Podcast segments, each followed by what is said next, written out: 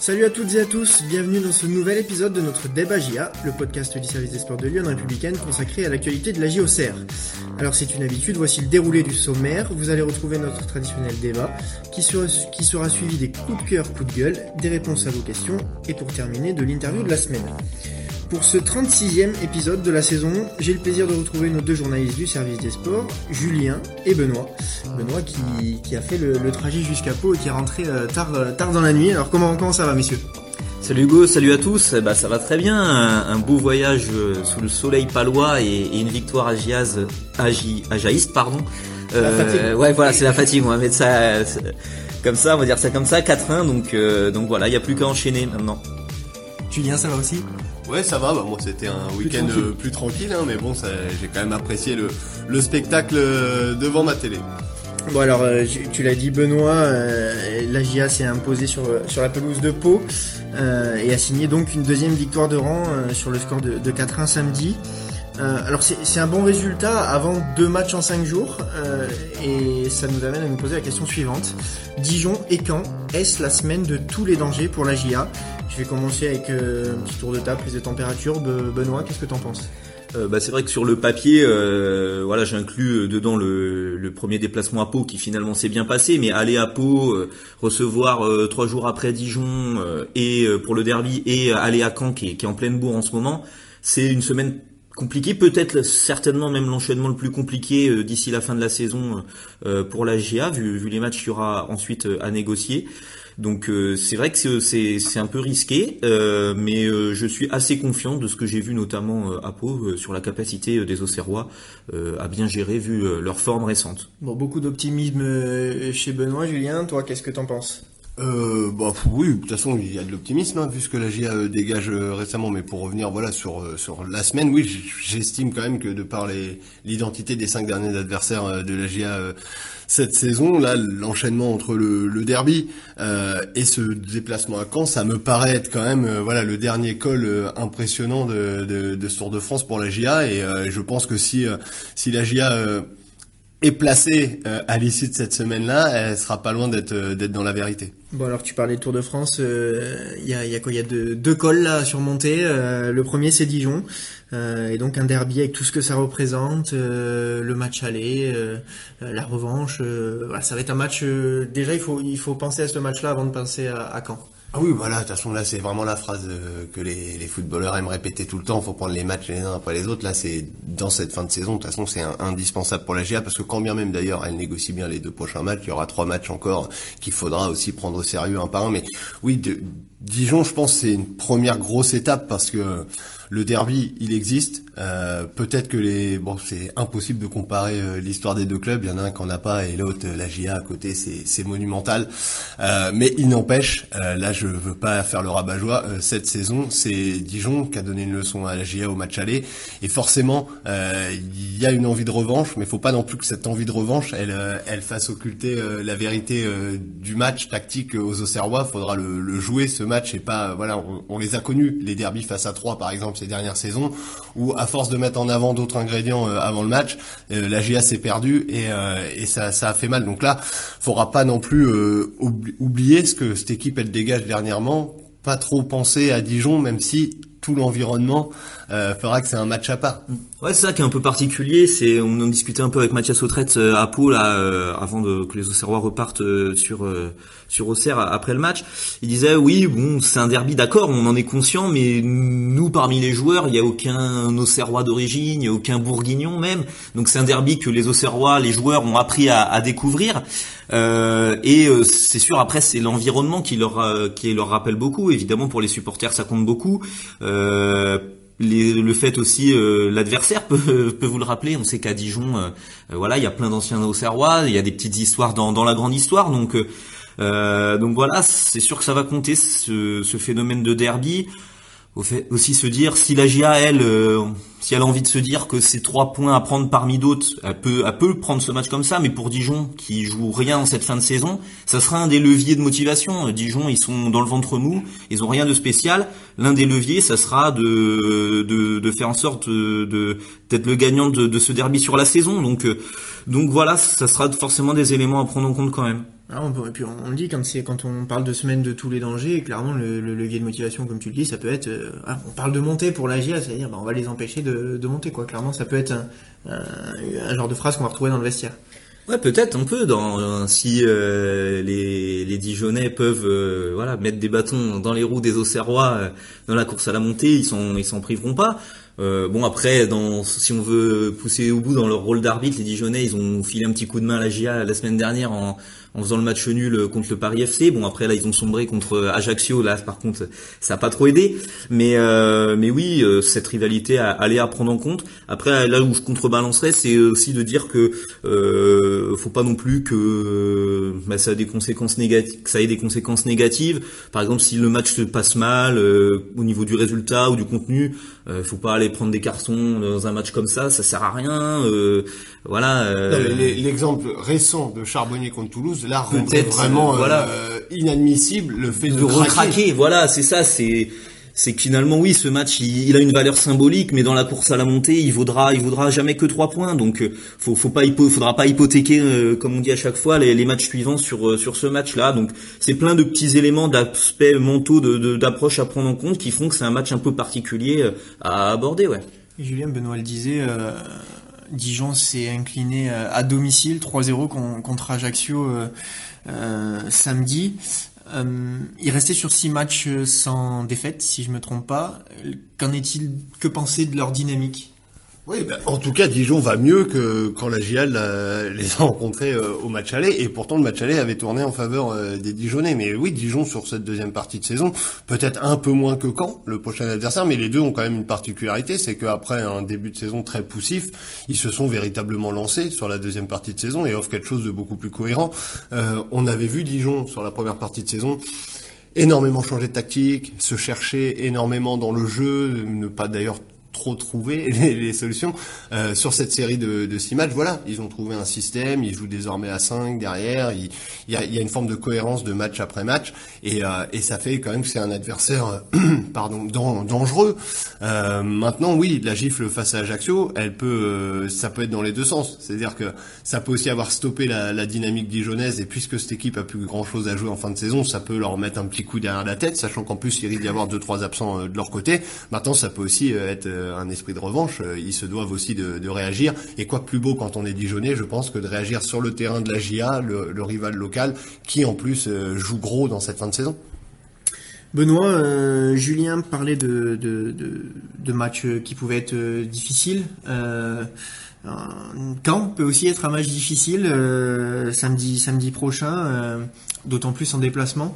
Donc c'est une équipe une équipe qu'il faut craindre et qui, à l'instar des Dijonais, a aussi un retour en forme euh, assez assez notable. Ouais, ouais, grosse, gros retour en forme de Caen, euh, un peu malheureusement pour rien parce que c'est trop tard pour revenir euh, jouer les places pour les playoffs. Mais Caen euh, tourne très très bien, c'est une des meilleures équipes actuellement en Ligue 2.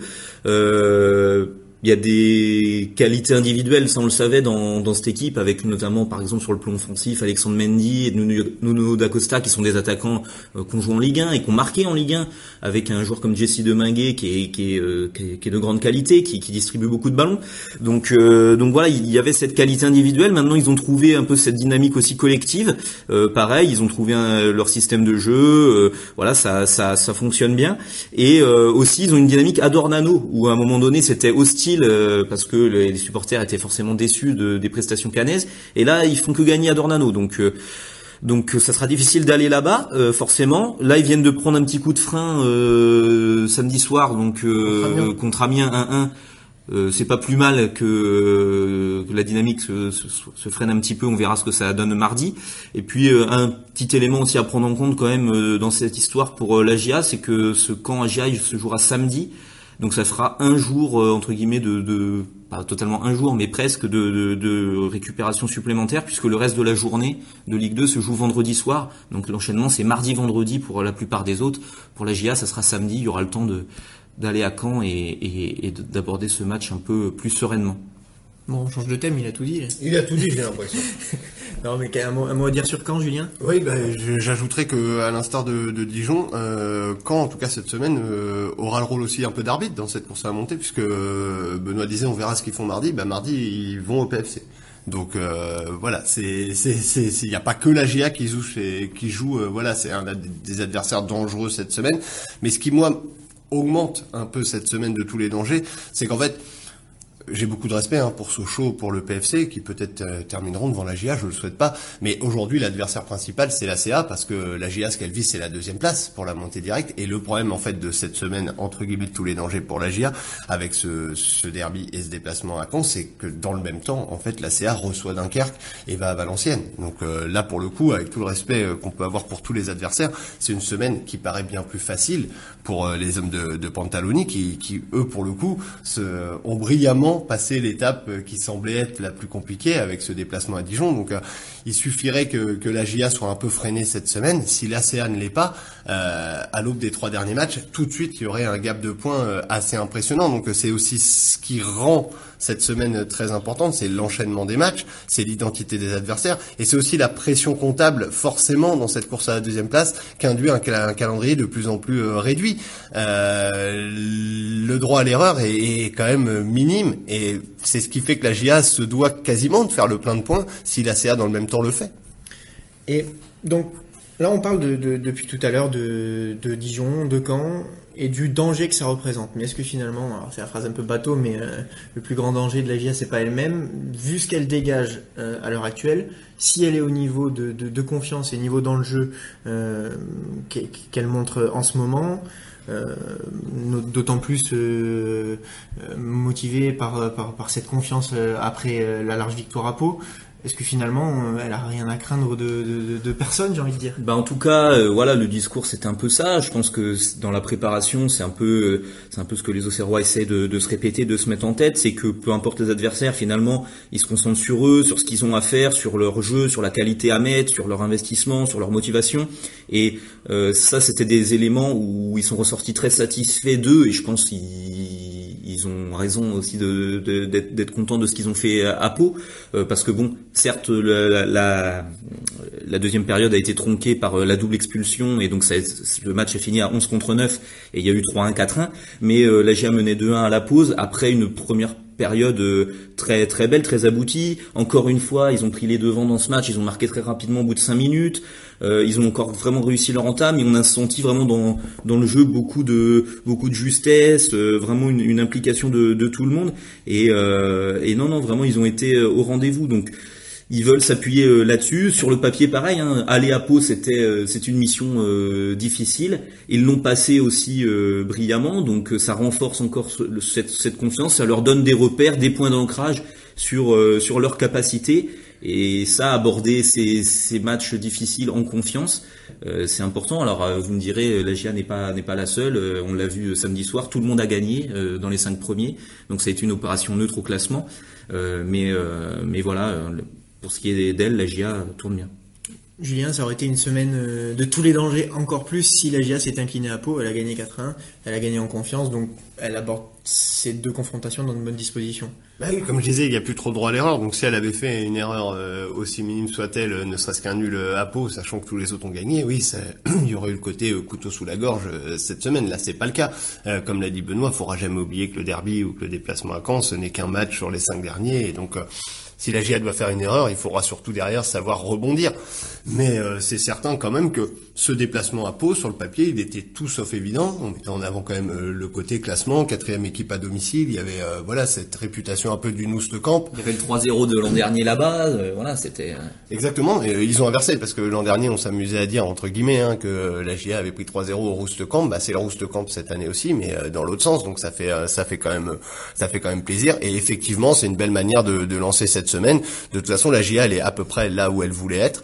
Euh, maintenant, la vérité, elle est dans cinq matchs. Ils le savent très bien que ça, ça joue gros et encore plus une semaine où vous avez deux matchs aussi rapprochés. Et Julien, je vais te laisser la parole. Il y a quelque chose dont on n'a pas encore parlé, euh, c'est que la récupère son buteur, euh, Gaëtan Charbonnier, pour euh, pour ce premier, enfin pour pour les matchs qui arrivent, mais du coup pour Dijon.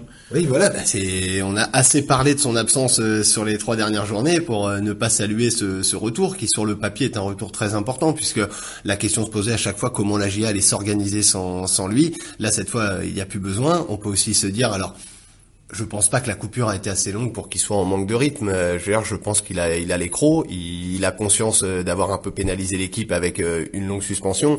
Il est, à mon avis, il a rechargé les batteries. Il a vraiment envie de, de pouvoir être ce facteur X. Et sur le papier, oui, récupérer Charbonnier pour les cinq derniers matchs, c'est un, vrai renfort.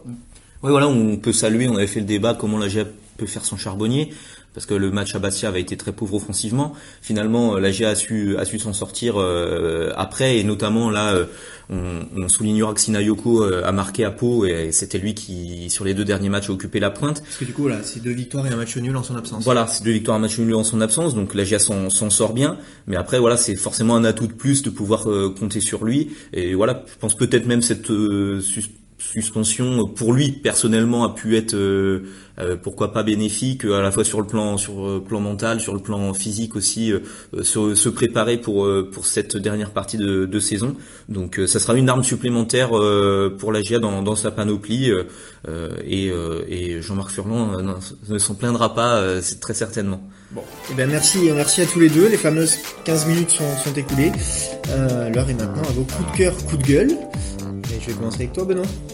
Euh, bah, ça sera un coup de cœur. Euh, je reviens de Pau euh, avec une belle impression laissée par Gauthier Hein notamment. C'est pour lui que ce sera mon, coup de cœur. il a été dans, tous les coups sur ce match de Pau. il, il, fait, il, amène un peu le, le, premier but avec une frappe repoussée par Badjic. Il marque un superbe deuxième but avec une grosse frappe sous la barre. Il a une passe euh, décisive pour euh, Sinayoko sur le troisième. Il provoque l'expulsion de, de Sylvestre. Donc voilà, il était au cœur un peu de, de toutes les actions de ce match-là, mais au-delà de ça, et c'est aussi euh, son positionnement sur lequel je vais, je vais insister, où depuis deux matchs, du coup, il commence dans, dans le cœur du jeu, il quitte son aile droite habituelle pour, pour venir dans le cœur du jeu, en l'absence de Trouillet. Et, et c'est vrai que ça lui va bien. c'est quelqu'un qui qui est, très disponible, qui a beaucoup de mobilité et, et, et qui, qui anime le jeu. Donc euh, voilà, ce repositionnement aussi euh, euh, ben, donne donne de la pêche à la GIA et ça lui ouvre aussi personnellement, je trouve, des situations où il se retrouve plus facilement face au but et il peut se retrouver dans la zone de vérité plus plus facilement. Donc voilà, ça, ça tourne bien pour le moment. Bon, espérons que ce soit un coup de cœur qui, qui revienne dans les cinq prochains matchs. Julien, ce qui te concerne, coup de cœur, coup de gueule? C'est un coup de cœur pour pour Jean-Marc Furlan. Euh, je lui dis merci euh, à 11 contre 9 d'avoir quand même lancé enfin assez tard en fin de match quand même euh, et Joly et Ben et Mohamed. Euh, on sait qu'il n'a pas toujours été friand de, de, donner du temps de jeu aux plus jeunes d'un coup. Et je me rappelle d'un match à Toulouse où bon voilà la GIA avait sombré et il avait quand même pas fait rentrer des gamins qui étaient sur le banc. Là voilà il l'a fait dans cette fin de saison. On va pas se mentir, euh, ce sera compliqué pour les jeunes d'avoir du temps de jeu, sauf euh, en cas d'absence. Donc euh, c'est quand même appréciable de voir et joli pour le coup, par exemple, qui marque, c'est bien parce que ces gamins-là, c'est normal qu'ils jouent pas plus. on va pas se le cacher, encore plus dans une fin de saison avec un tel enjeu. Mais au moins il y a, y a eu une ouverture avec l'ampleur du score et un adversaire réduit à 9 et on les a vus. Ils ont pris du plaisir, ils ont partagé, participé à la fête et donc c'est plutôt pas mal. Et quelque chose me dit que beaucoup de supporters de la GIA vont partager ton, ton coup de cœur. C'est possible. bon, merci à tous les deux. On passe maintenant à, votre moment, celui où Julien et Benoît répondent à, vos questions après cette 33e journée de championnat. Alors, on va, on va revenir sur, euh, sur un fait précis de, de ce match. C'est Patrick qui, qui, vous pose la question. Euh, il se demande est-ce qu'il n'y avait pas penalty sur, euh, sur Sylvestre et dans l'éventualité que ce penalty ait été sifflé et converti, parce que ça, ça aurait sûrement changé la donne du match à 2-2. Oui, c'est sûr, hein, c'est un des éléments clés de, de, de ce match-là, parce que d'ailleurs c'est Sylvestre qui euh, est déséquilibré dans la surface par, Pel, par Pelnard. Euh, de voilà de la tribune à vitesse réelle d'où on était placé, ouais, ça, on pensait qu'il y avait penalty. Euh, voilà, Monsieur Petit n'a pas sifflé. Et bon, euh, voilà, c'est pas un hasard. Je pense si trois minutes après, c'est Sylvestre qui dégoupille sur euh, sur Hein et qui prend le rouge. Et voilà, le match bascule. Donc donc effectivement, à ce moment-là, il y a 2-1. Hein. donc Pau peut très bien égaliser à 2-2. C'est le début de la, de la seconde période. on sent que Pau, d'ailleurs, entame bien cette seconde période. Et, et voilà, le match bascule finalement dans l'autre sens. Alors les Auxerrois s'en sont pas cachés. D'ailleurs, ils l'ont reconnu. Hein. Ils ont dit, bah, notamment Jean-Marc Furlan, il, il se plaint pas mal quand il y a euh, des circonstances défavorables. Là, il a reconnu d'emblée que le match avait basculé sur des circonstances favorables. Et eh ben peut-être oui, ce, penalty ou non pour Pau en, fait partie. Julien, euh, en l'absence de Charbonnier, Daniel vous, vous demande, enfin te demande du coup, si, si tu penses pas que, le jeu euh, produit par, les Auxerrois est meilleur. Il trouve que, que la GIA compte un peu trop sur lui et peut-être que ça a un impact négatif. Qu'est-ce que tu as à répondre à Daniel? Euh, bon, c'est difficile. Euh, on pourrait contrebalancer en disant certainement que la GIA, si on doit chercher les meilleures productions euh, de l'année, c'est des matchs où il y avait Charbonnier. Donc euh, c'est certain que les soirs où ça se passe mal, le jeu forcément au Serrois, il est très impactant pour Charbonnier. Et peut-être que son absence a obligé quelqu'un comme Hein à prendre plus de responsabilités, donc que ça peut envoyer le, le signal que c'est bénéfique. quand on voit aussi les mots de tête que Jean-Marc Furlan a eu pour savoir match après match comment il allait se passer de Charbonnier j'ai du mal quand même par contre à en arriver à la conclusion que euh, ce serait une bonne nouvelle de se passer de Charbonnier jusqu'à la fin. C'est plutôt, moi je pense, intéressant de le récupérer. Maintenant, il faut aussi garder ce qui a fonctionné sans lui. Il faut que Hein ait toujours cette même liberté, mais euh, sa présence dans la zone de vérité devrait être quand même plus impactante que, que euh, en son absence. Bon, merci Julien. Euh, Benoît, on va enchaîner avec une question d'Anthony euh, qui se demande si la fameuse notion de plaisir que souhaite le coach depuis depuis un long moment, est-ce que ce serait pas finalement la clé de la réussite jusqu'au bout? Bah, ça peut, du point de vue en tout cas du coach Auxerrois, c'est euh, c'est ce qu'il essaye d'imprégner à son groupe, le fait de euh, de pas se, se paralysé euh, au moment de, de, conclure cette saison, de pas être pris par euh, par l'enjeu, de continuer justement à développer le jeu qui est le voilà qui est mis en place depuis euh, voilà trois saisons maintenant. L'idée c'est justement de, de faire en sorte que cette identité, tout ce qui a été construit porte ses fruits et de justement de pas de pas changer d'optique parce que arrivent des matchs décisifs. Donc voilà, c'est toute une approche qui a été construite comme ça. Euh, la GIA continuera euh, à, à, essayer, euh, du moins, voilà, c'est pas garanti qu'elle réussisse à chaque fois, mais à essayer du moins de d'envoyer du jeu, de d'essayer de, de prendre du plaisir, de prendre du plaisir effectivement et, et d'en donner pour pour aller au bout et, et décrocher décrocher la montée. Bon, Julien, nouvelle question. Euh, on va on va revenir sur euh, sur une question de, de, Patrick, une deuxième question. Euh, et Benoît a abordé ce sujet tout à l'heure sur les, les, victoires de toutes les équipes du top 5. et alors Patrick se demande si si cette journée n'a pas servi à rien puisque tout le monde a gagné. Bah, d'un point de vue comptable, oui, euh, assurément, elle a servi à rien. Maintenant, euh, pour chaque équipe, euh, pour le coup, c'est une étape de plus de passer. Euh, c'est vous prenez un adversaire comme Sochaux qui avait jamais enchaîné trois victoires de suite cette saison. Au meilleur des moments, ils en sont à quatre. vous prenez le PFC qui est resté sur une série plutôt à l'inverse laborieuse. Bim, il se relance. la GIA qui était face, on l'a dit, à un déplacement à peau périlleux. bingo, la CA qui frappe fort. C'est pas parce que sur le plan global comptable ça sert à rien que euh, je pense que dans le cheminement de chaque équipe, cette journée, elle a plus que compté. Euh, maintenant, encore une fois, quand vous rejouez euh, trois jours après pour rejouer encore euh, cinq jours après, euh, voilà, c'est l'enchaînement. C'est à la fin de cet enchaînement-là qu'il faudra faire un bilan.